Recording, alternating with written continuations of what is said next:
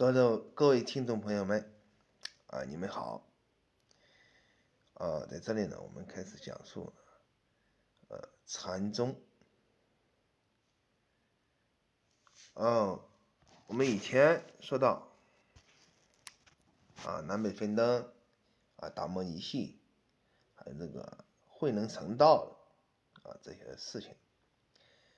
啊，作为这个佛教呢，就是说是它的内容呢是博大精深。我们再看一下什么是禅，我们在这里谈一下。禅就是禅定。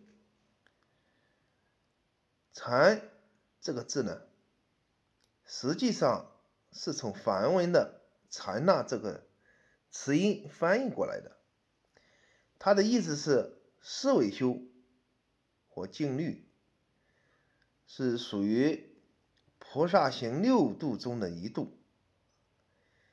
指的是一种修行的方法，啊，现在我们通常所说的禅，一般是指禅宗，啊里面所传的禅，与六度中的禅定，既有相同的一面，又有不同的一面。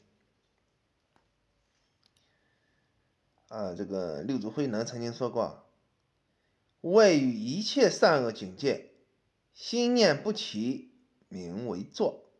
内见自性不动为禅，啊，还有其他的说法，就是说外离相为禅，内不乱为定。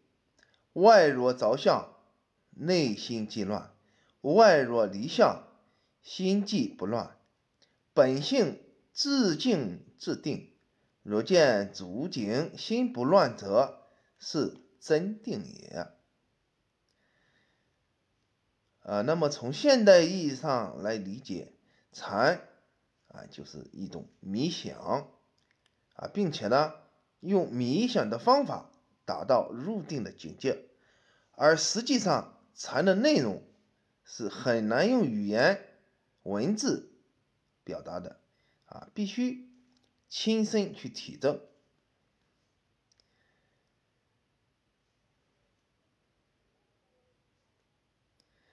佛教啊传入中国后，历代的祖师和各个宗派都是以禅定啊或者禅观来作为他们修行和立宗的根本。啊，下面我们可以讲什么是禅宗啊？这个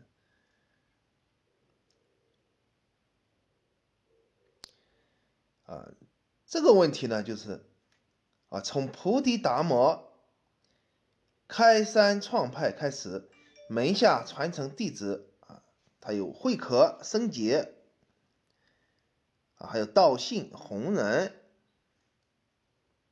并且呢，这个弘忍呢是立东山法门，被称为禅宗五祖。那么他的门下，呃，一个是神秀啊，另外一个呢就是慧能。北宗呢主张。浮尘看境的渐修，而南宗呢，啊，它的传承是很多，啊，就是基本上就是，啊，慧能啊，在这个韶州潮汐宝林寺，就是门下弟子很多的这种情况。那这样呢，就是啊，达摩呢，就是佛传禅宗的第二十八祖。南朝梁武帝时航海到广州，并且在北魏末期在洛阳一带活动，啊，他是提倡那个二入四行的修禅原则。那么我们看一下这个啊梁武帝这个人，梁武帝呢是信奉佛教，啊三次出家为僧。啊，是一个颇为传奇的一个皇帝。啊，梁武帝呢，为这个兰陵萧氏的旁支，啊，为人呢节俭、勤政爱民，啊，使得这个梁朝的前期呢，就是啊，开创了盛世，他的国力也超过了啊逐渐混乱的北魏。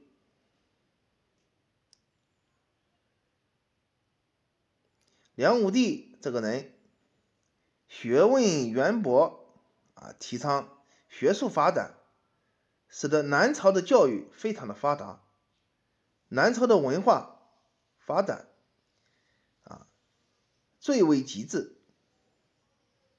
但是啊，在这个梁武帝后期呢，啊喜欢听人奉承。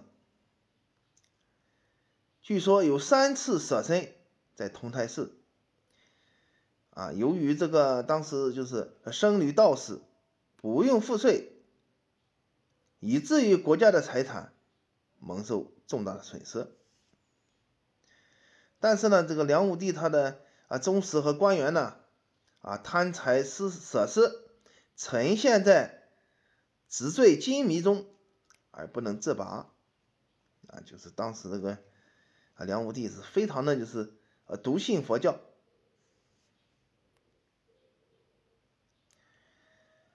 啊，梁武帝初期的时候，啊，北魏在汉化运动后矛盾丛生，国力渐渐输给南朝。这个时候，就五零三年的时候，北魏呢跟梁武帝啊会战于淮南地区，最后啊昌邑之。曹景宗还有韦贺啊，在钟离之役啊，大败了北魏的军队啊。这个时候，梁武帝呢，就是有意北伐，但是这个范围呢，却打不出这个淮南的地区。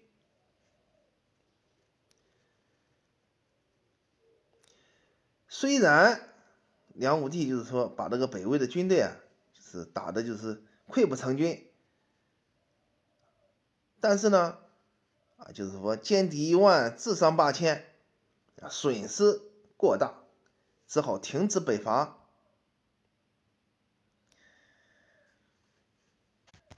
但是在这个时候，啊，自己的国内呢，还出现了这个侯景之乱，啊，非常严重。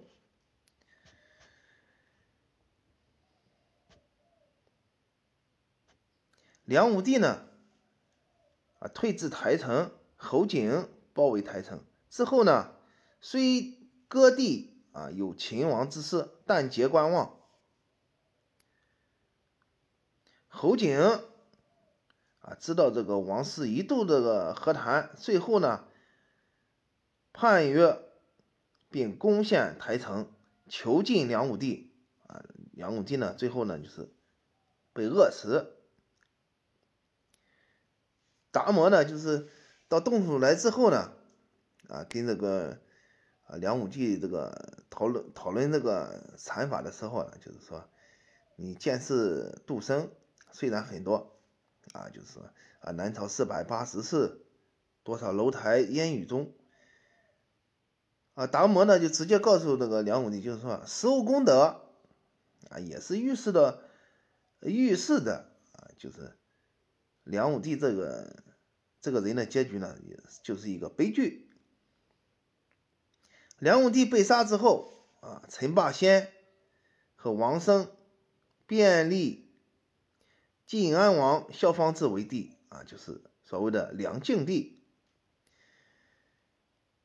佛教的这个禅宗呢，就是说在对峙的时候呢，啊，不光表达一些呃佛法的问题，实际上他跟那个梁武帝呢，也也是有。很多的这个预言啊，在里面就是十无功德啊。下面我们再看那个呃《武德会元》里面啊记载啊，他的原话是这样的啊：世尊在灵山会上接过大梵天王献来的金色婆罗花啊，年花示众，是时众皆默然，唯迦叶尊者破颜微笑。世尊曰：“吾有正法眼堂，涅盘妙心，实相无相，微妙法门，不离文字教外别传。复诸摩诃迦叶，嗯，啊，这里面呢就是禅宗的啊十六字，十六字选址。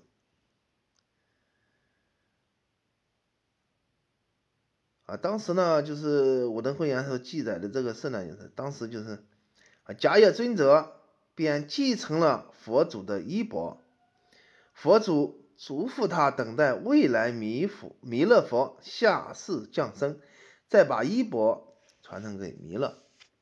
在佛教里面，衣是指袈裟，钵就是实具，衣钵代表佛教的佛法传承。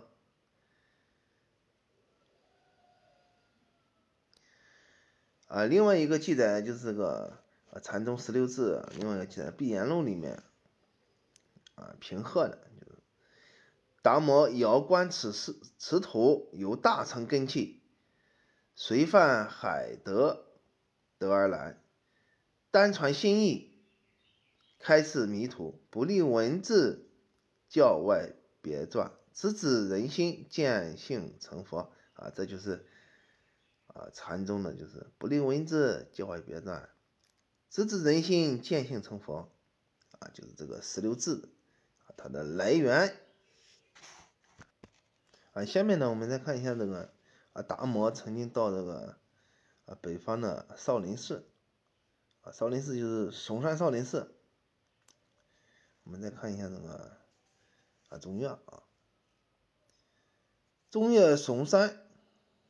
啊，就是现在河南省登封县北，它的主峰太师山，海拔一千四百四十米，啊，山上峰谷、洞潭、瀑，啊等等各类景致姿态万千。夏季的时候，啊，这个山上呢，层峦叠嶂，满山都是郁郁苍苍的树木。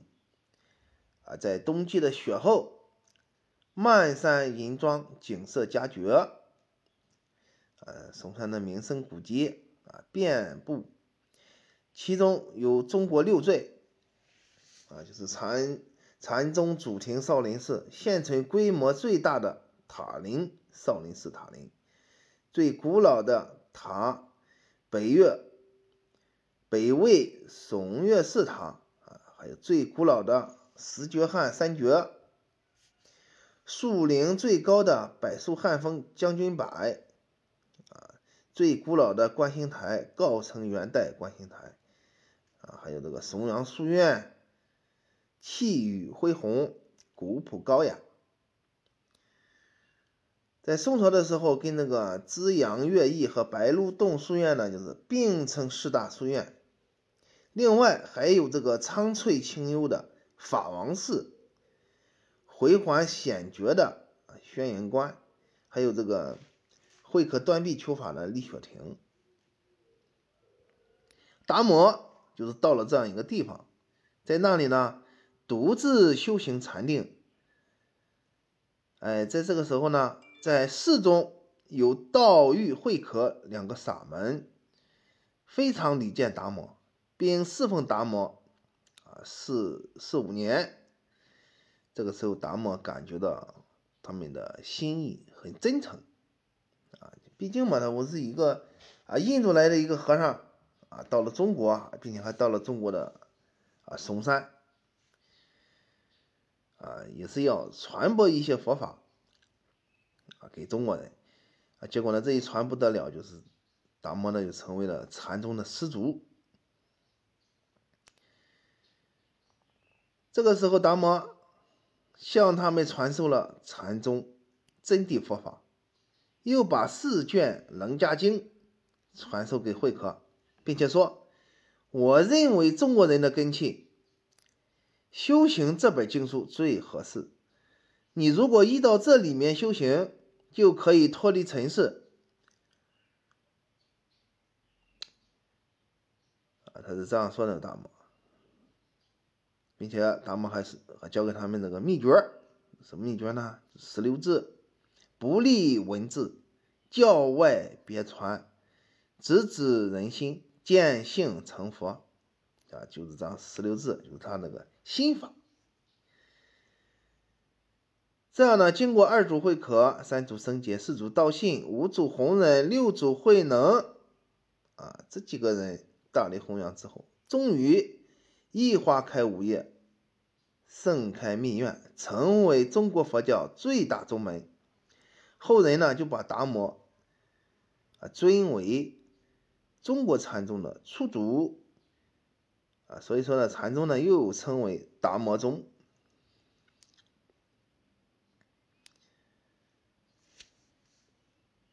我们再看下面这个，呃，达摩所传的这个禅，它的本质到底是什么东西？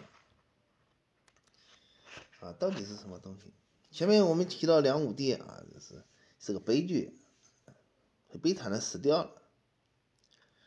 所以说，禅的本质上就是人洞察人生命本质的方法，用来解放心灵，以达到心静则国土静的。理想，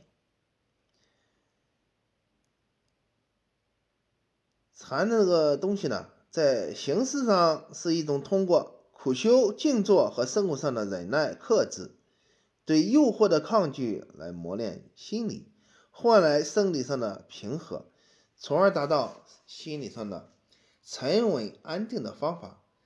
啊，也就是一种忍耐、包容、宽厚的心境。和生活的态度啊，这啊，这就是禅的本质啊。下面我们来看一下这个啊，在两达摩之前啊，达摩之前，中国佛学界的这个情况怎么样的情况？之前呢，就是啊，三国时期。啊，三国之后是两晋，啊，两晋之后就是南北朝。三国佛教包括公元二二零年到二六五年间，魏吴蜀三三国时代的佛教，那么这个时期佛教的发展情况是什么样的呢？魏朝。即后汉建都洛阳，呃，一切文化都承后汉的余绪啊，所以魏代的佛教呢，是后汉佛教的延长。这个时期有天竺、安息啊、康居等国的啊沙门啊、坦可迦罗。啊，谭帝啊，康生凯等先后来到洛阳从事经典的翻译。魏明帝啊，曾经大起浮屠啊，陈胜王那个曹植也是习读佛经，并且创作反背。啊，吴国呢啊，就是那个啊。占那个天时地利人和，占地理的啊，就是那个吴国。吴国孙权问之谦已经终身义，拜为博士令啊，博士令和伟刀啊等等，一同辅导东宫。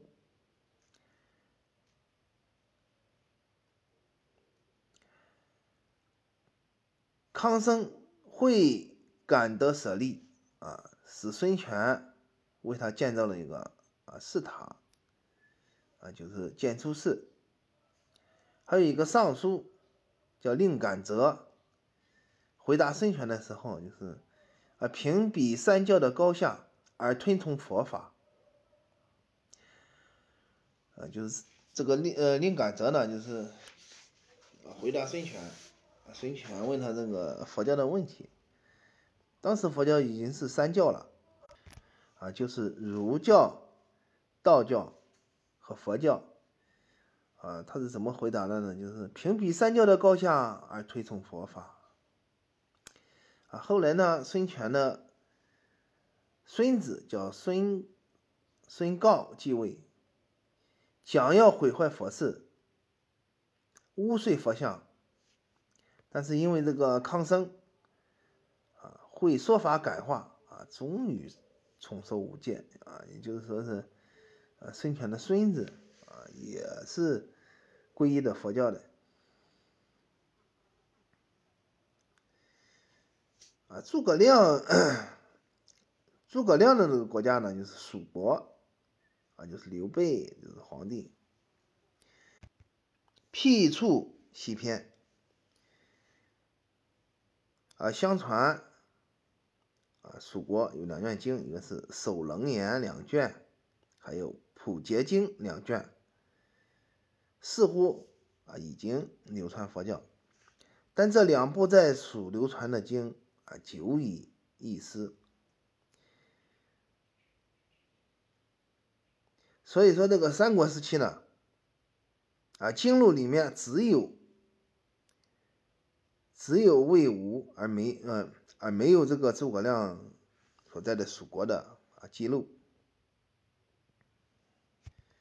呃，下面一个问题呢，就是面临三国时期的所有圣女的一个问题，啊，就是。也是三国时代佛教中最大的事件啊！这个事件是什么事件呢？就是戒律啊，从从印度传来了。在这个北面的魏国呢，虽然有佛法流行啊，然而这些和尚呢啊，只是剪除头发，没有秉受规戒。啊，所有宅供礼仪、贤取法律、传统的啊事事，在魏国废帝嘉平二年的时候，就是公元二五零二五零年，中天竺律学萨门啊坦克伽罗游化洛阳，主张。一切行为应遵佛祖。于是啊，洛阳的僧众共请一出戒律啊，就是这个疏解啊。和尚没有事呢，就是这些丞相皇帝呢，包括这个啊赵子龙啊、赵云啊，还有这个还有关老爷关羽这些人呢，就是认为你们这些和尚呢，就是在里面住着没有。啊，没有价值。你要做工作，啊，做什么工作呢？就是你要翻译经书。这样呢，北魏的这个情况呢，就是翻译出来的经书，啊，翻译什么经书呢？就是戒律，啊，所有的经书呢都是戒律，并且，啊。里面有个和尚说的话，就是说，说什么话呢？就是，啊，一切的行为都应该啊遵守佛祖的意思。但是佛祖已经没有佛祖了啊，怎么遵守佛祖的意思呢？啊，就是要建这个佛像，给佛祖建佛像，然后呢，就是说是烧香，啊，烧香念经，念经念着念着呢，就是说跟那个。佛祖呢，就是通灵了，啊，佛祖说干这个干那个，那么就要干这个干那个；佛祖说不能干这个干那个，那就不能不能做，并且这个说法呢，就是啊，蜀国也是这么做的，吴国也是这么做的，啊，就是三国时期的那个佛教的情况，但是呢。啊，洛阳附近的和尚呢，就是翻译出来经书之后呢，就是律问繁广，不能为大众所接受。于是呢，啊，啊摩诃圣子，摩诃圣子就是翻译出来一本经，叫《生子戒心》。这本书呢，就是名称就是《生子戒心》。啊，生子呢，就是。什么叫生子？就是和尚住的地方叫生子，就是庙。戒心啊，戒心呢，就是要有规范生人的这种心地。中途从这里开始就有了戒律。后世呢，就是把这个呃律宗呢，就是呃伽罗就是提倡这个问题的叫伽罗啊，以他为始祖啊，就是啊，他有他有他的祖庙，就是白马寺。这样呢，就是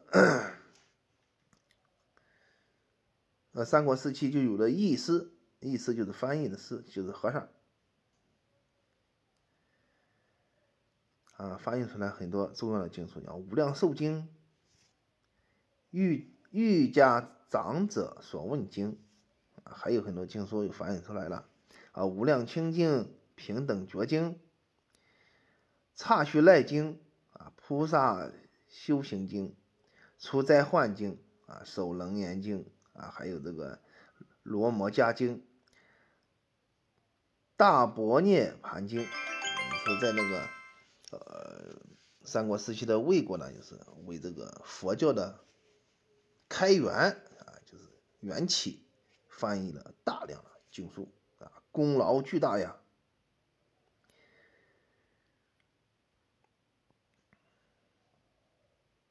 我们再看那个人之谦啊，之谦呢，当时当然就是三国时期的名声。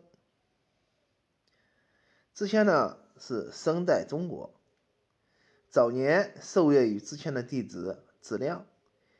汉献帝末年，避乱到武昌，并且又去了建业，一直到吴废帝啊，就是公元二五二年到公元二五三年的时候，啊，专门啊把这个易经当做自己的事物，啊，就是之前啊，之前也翻译了很多的经说，就是大小乘经律。啊，有这个《般若经》《宝积经》《大集经》等。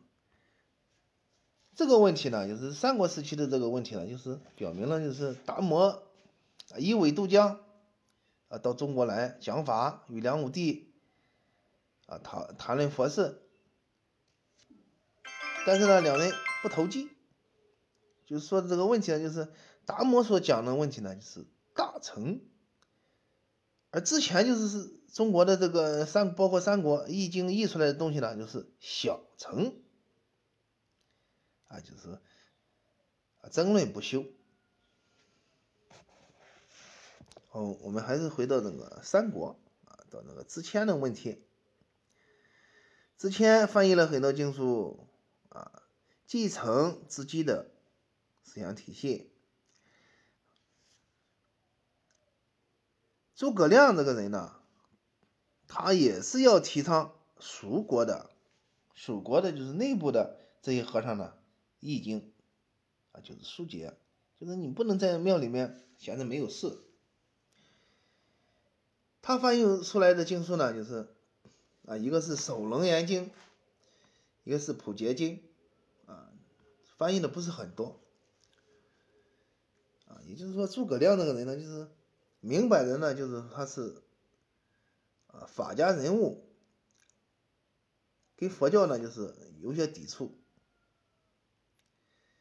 后来有人研究呢，就是说是啊，为什么曹操的徒弟啊，就是说他兵兵力呢，就是说很强大，但是打仗经常输给这个蜀国和吴国啊。但是由于他笃信佛教，翻译经书，得了这样的一个福报，所以。啊，他的儿子、孙子呢，就是啊，当上了很多年的皇帝，啊，是有这种说法，但是这种说法呢，啊，不是很那个啊，让人信服。三国时代佛教的传统范围不是很广阔，啊，但是呢，传出来这个佛教文化呢，啊，逐渐和固有的文化结合在一起了。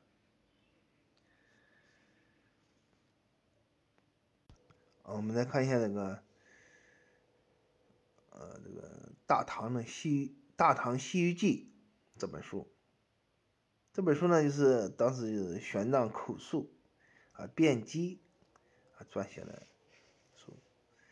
本书又称为《西域记》。玄奘法师于公元六二七年从中国出发，到西域印度旅行后。于公元六四五年回到中国的旅行记录。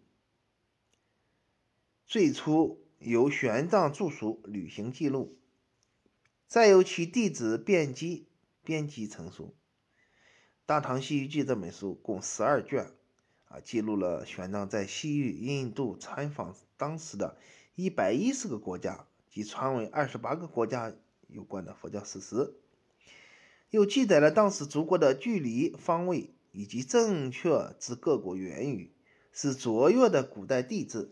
更是一本有助考古学的发掘与探索之指南书。印度历史上著名的那烂陀寺、王舍城等遗址的发现，都得益于《大唐西域》中的记载。啊，就是可见佛教呢，就是从三国呢，啊，到大摩，到那个啊，隋文帝、隋炀帝、隋朝，到唐朝。蓬勃的发展起来了，蓬勃的发展起来背后这个人物呢，就是呃达摩这个人。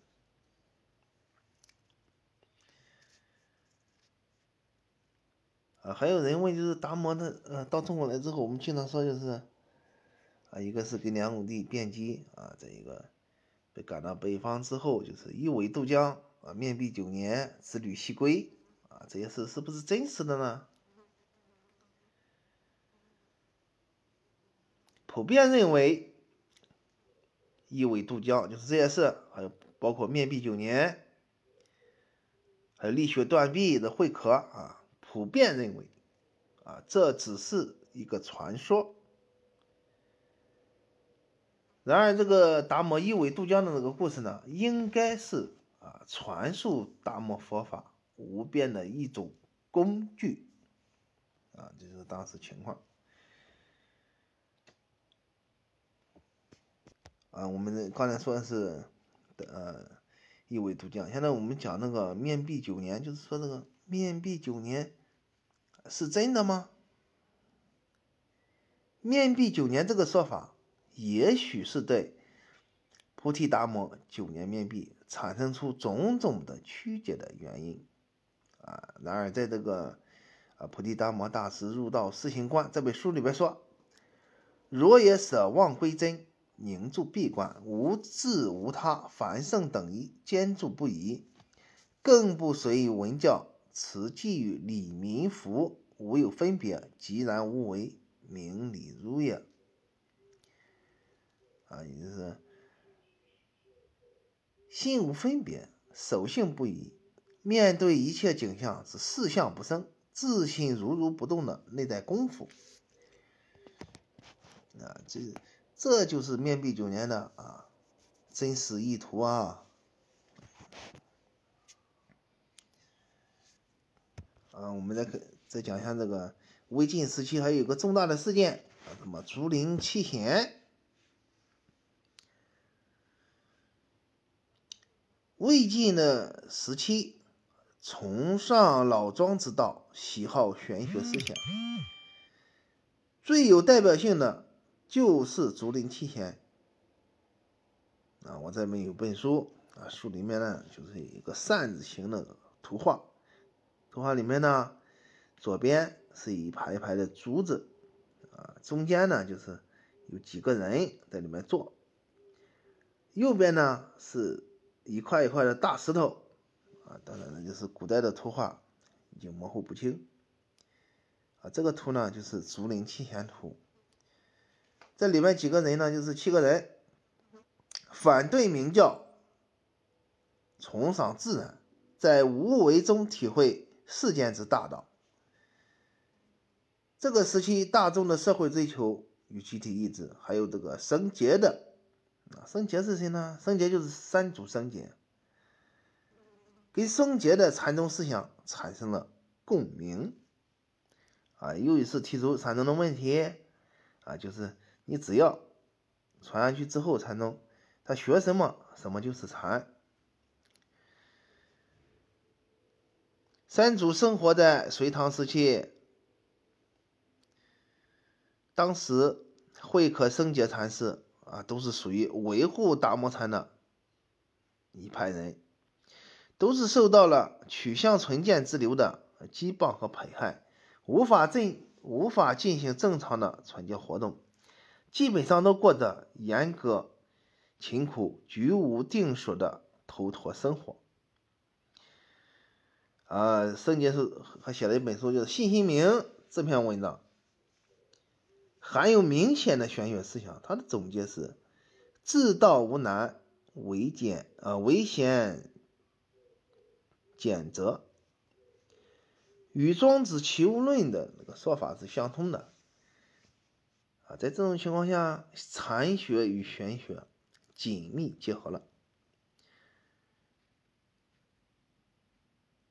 玄学是什么呢？玄学是唯心主义哲学，啊，佛教是发展的更高度的唯心主义哲学，当然又可以合流。玄学家发挥庄周的消极厌世思想，与佛教苦空完全一致，啊，这个圣杰的信心名，啊，就是受到了老庄玄学的影响。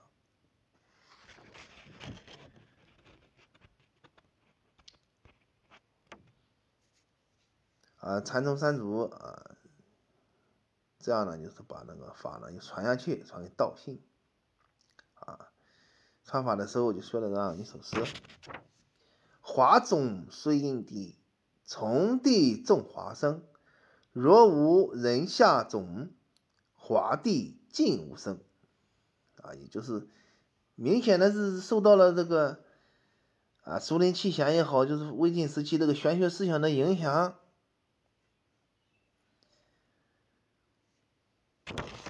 好，谢谢大家啊！今天我们这节课就讲到这里。